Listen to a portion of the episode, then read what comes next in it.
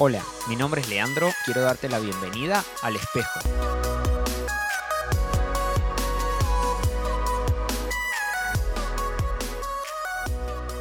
Hola, ¿cómo andás? Bienvenido. Ya llevamos dos meses, más de dos meses, haciendo el espejo, así que gracias por escucharnos, por estar del otro lado, porque sin vos esto no sería posible.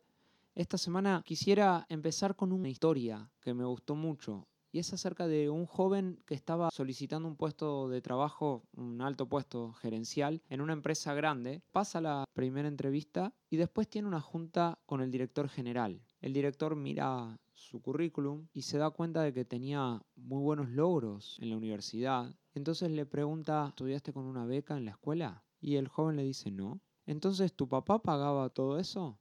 El joven lo mira y le contestan, no, mi papá falleció cuando yo tenía un año. Fue mi madre la que pagó todo eso. ¿Dónde trabajaba tu madre? Ella era lavandera, lavaba ropa. El director lo mira y le dice, ¿me podés mostrar tus manos? El joven se extraña y lentamente abre sus manos, las pone visibles y deja ver que eran suaves, estaban lisas. Entonces le pregunta, ¿alguna vez ayudaste a tu madre a lavar la ropa? Jamás. Mi madre siempre prefirió que yo estudiara y leyera. Además ella lava la ropa más rápido que yo, le respondió. El director le dijo, te tengo un encargo. Cuando vayas hoy a casa, limpia las manos de tu mamá y vení a verme mañana. El joven sentía que tenía gran oportunidad de obtener el empleo, así que llegó a la casa contento, pero al mismo tiempo como extrañado de lo que le acaban de pedir, pero le pidió a su madre que le dejara limpiar las manos. Ella se asombró, le dio gusto, pero también tenía un sentimiento encontrado, y así se dejó lavar. Lentamente, cuando el joven limpió las manos de su madre, las lágrimas bañaron su rostro. Era la primera vez que notaba que estaban muy arrugadas y llenas de moretones. Algunos de ellos le dolían tanto que su madre hacía gestos de dolor cuando él los tocaba. Esa fue la primera vez que el joven se dio cuenta de que esas manos lavaron ropa diariamente para que él pudiera ir a la escuela. Las heridas fueron el precio que ella pagó por la educación y el futuro de su hijo. Al terminar de lavarla, el joven silenciosamente lavó el resto de la ropa. Esa noche le dio un fuerte abrazo y le agradeció por todos esos años que ella había hecho un esfuerzo para que él pudiera estudiar. A la mañana siguiente se presentó en la oficina del director. Cuando se pusieron a hablar, el director notó lágrimas en los ojos del joven cuando le preguntó, ¿podrías decirme qué aprendiste ayer en tu casa? El chico le respondió, limpié las manos de mi mamá y también terminé de lavar la ropa por ella. Ahora sé lo que es agradecer. Sin mi madre no sería el hombre que ahora soy. Al ayudarla aprendí lo difícil y duro que es tener tus propios logros. Ahora no solamente aprecio la importancia y el valor de ayudar a la familia, sino que agradezco el director sonrió, lo miró a los ojos y le dijo, esto es lo que busco en un gerente. Quiero reclutar a una persona que valore la ayuda de otros, una persona que conozca el sufrimiento de los demás para lograr las cosas y que el dinero no sea el único valor en su vida. ¿Sabes qué? Quedas contratado.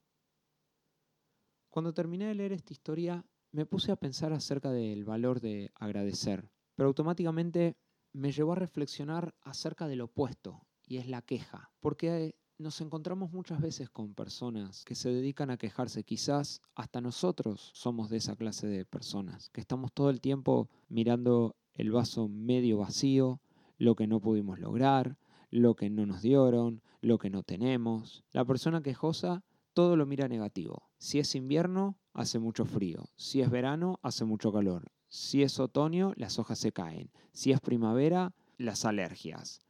Si llueve, se moja. Si no llueve, está todo seco. Si hay nieve, no puede salir. Si está en Argentina, la Navidad es en verano, es caliente. Si está en Estados Unidos o en el norte, en Europa o donde sea que estés, porque la Navidad es con frío. Si hay montañas, porque hay montañas. Si hay playa, porque hay playa. Porque mi jefe me dijo, me hizo, mi mamá no me dio, mi papá no me trató, mi hermano no me ayudó, mi compañero no me llama, mis amigas no están. Siempre el quejoso está ahí para ver el lado negativo y cansa. Si soy quejoso, los demás se van a cansar de mí. Ahora, la gratitud es totalmente opuesta. Es ver el lado positivo de las cosas. La Biblia nos enseña que tenemos que ser agradecidos en todo. Y me vas a decir, pero Lea, pará, aguanta un toque. ¿Cómo agradecidos en todo? Cuando me va bien es fácil ser agradecido y cuando me va mal, también. ¿No podés? Entonces tenemos que ejercitarlo. Y me doy cuenta de que la Biblia siempre tiene la razón, porque hay beneficios para el que agradece. Mira, ser agradecido te hace más feliz, porque no te enfocas en lo que te falta, sino en lo que tenés. No estás mirando, ay, no tengo esto, sino, qué bueno que tengo, gracias Dios, porque tengo esto, gracias papá, porque puedo tener estas zapatillas, gracias mamá, porque pude estudiar en la universidad, en la secundaria, y vos hiciste este esfuerzo. Gracias, fulano, porque me estás ayudando. Ser agradecido también te posiciona en el lugar correcto. Cuando agradezco, estoy reconociendo que alguien hizo algo por y para mí. Esto me ayuda a ver que las cosas no se logran simplemente por mérito propio, sino que también es porque alguien alrededor mío me pudo ayudar. Entonces me posiciona a no centrarme solo en mí mismo, ¿Sabes qué otra cosa hace el agradecimiento?